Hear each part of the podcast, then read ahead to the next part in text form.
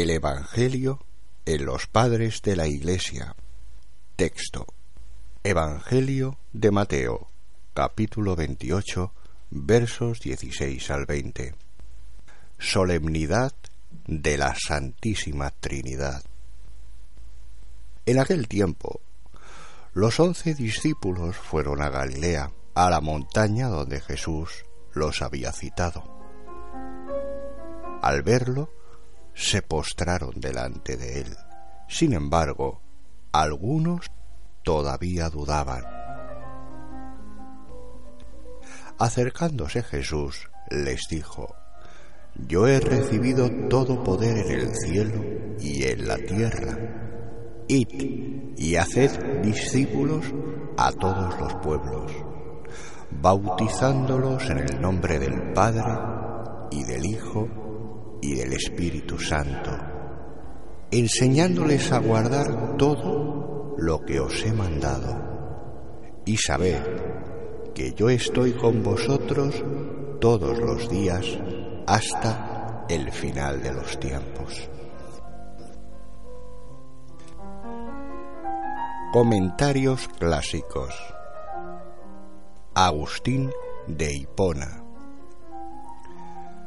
Hay hombres que dicen, ¿hace algo el padre que no haga el hijo? ¿O hace algo el hijo que no haga el padre? Estas preguntas suelen plantearlas hermanos muy afanosos de saber. Suelen ocupar las conversaciones de quienes aman la palabra de Dios, y a causa de ellas suele llamarse con insistencia a las puertas de Dios. Hablemos de momento del Padre y del Hijo. Una vez que aquel al que decimos, sé mi ayuda, no me abandones, según aquello del Salmo 26, haya coronado nuestro esfuerzo a este respecto, será el momento de entender que tampoco el Espíritu Santo se separa nunca de la operación común al Padre y al Hijo Escuchad la cuestión planteada, referida al Padre y al Hijo. ¿Hace algo el Padre sin el Hijo? Respondemos que no. ¿Acaso dudáis? ¿Qué hace Él sin aquel por quien fueron hechas todas las cosas? Y afirma, todas las cosas fueron hechas por medio de Él, y recalcándolo hasta la saciedad para los de poco entendimiento, duros de mollera y litigantes, y añadió, y sin él nada fue hecho. ¿Qué decir entonces, hermanos? Por medio de él fueron hechas todas las cosas. Entendemos ciertamente que toda criatura hecha por medio del Hijo la hizo el Padre mediante su palabra con mayúsculas. Dios por medio de su poder y sabiduría.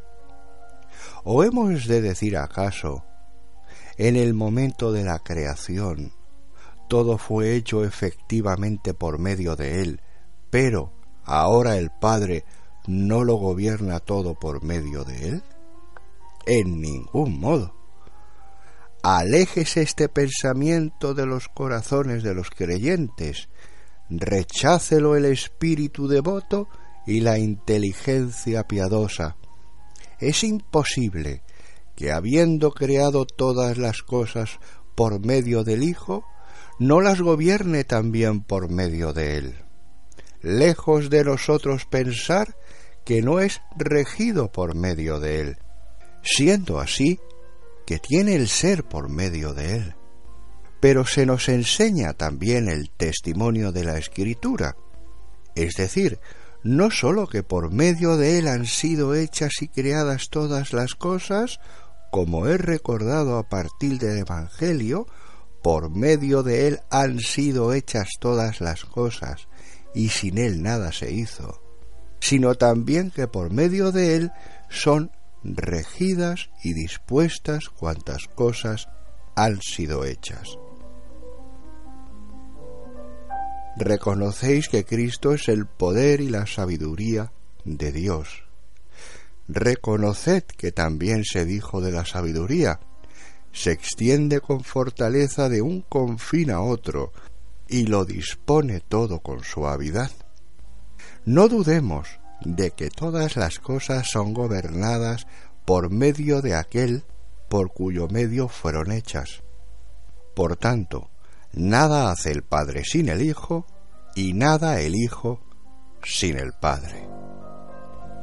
León Magno El misterio de nuestra salvación, amadísimos, que el Creador del universo estimó en el precio de su sangre, ha sido llevado a cabo según una economía de humildad desde el día de su nacimiento corporal hasta el término de la pasión.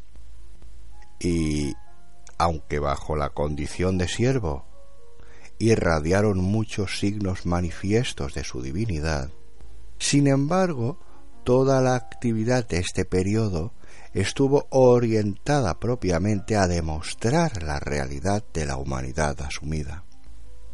En cambio, después de la muerte en cruz, rotas las cadenas de la muerte y al recaer en el que no conoció el pecado, había perdido toda su virulencia, la debilidad se convirtió en fortaleza, la mortalidad en eternidad, la ignominia en gloria, gloria que el Señor Jesús hizo patente ante muchos testigos por medio de numerosas pruebas, hasta el día en que introdujo en los cielos el triunfo de la victoria que había obtenido sobre los muertos.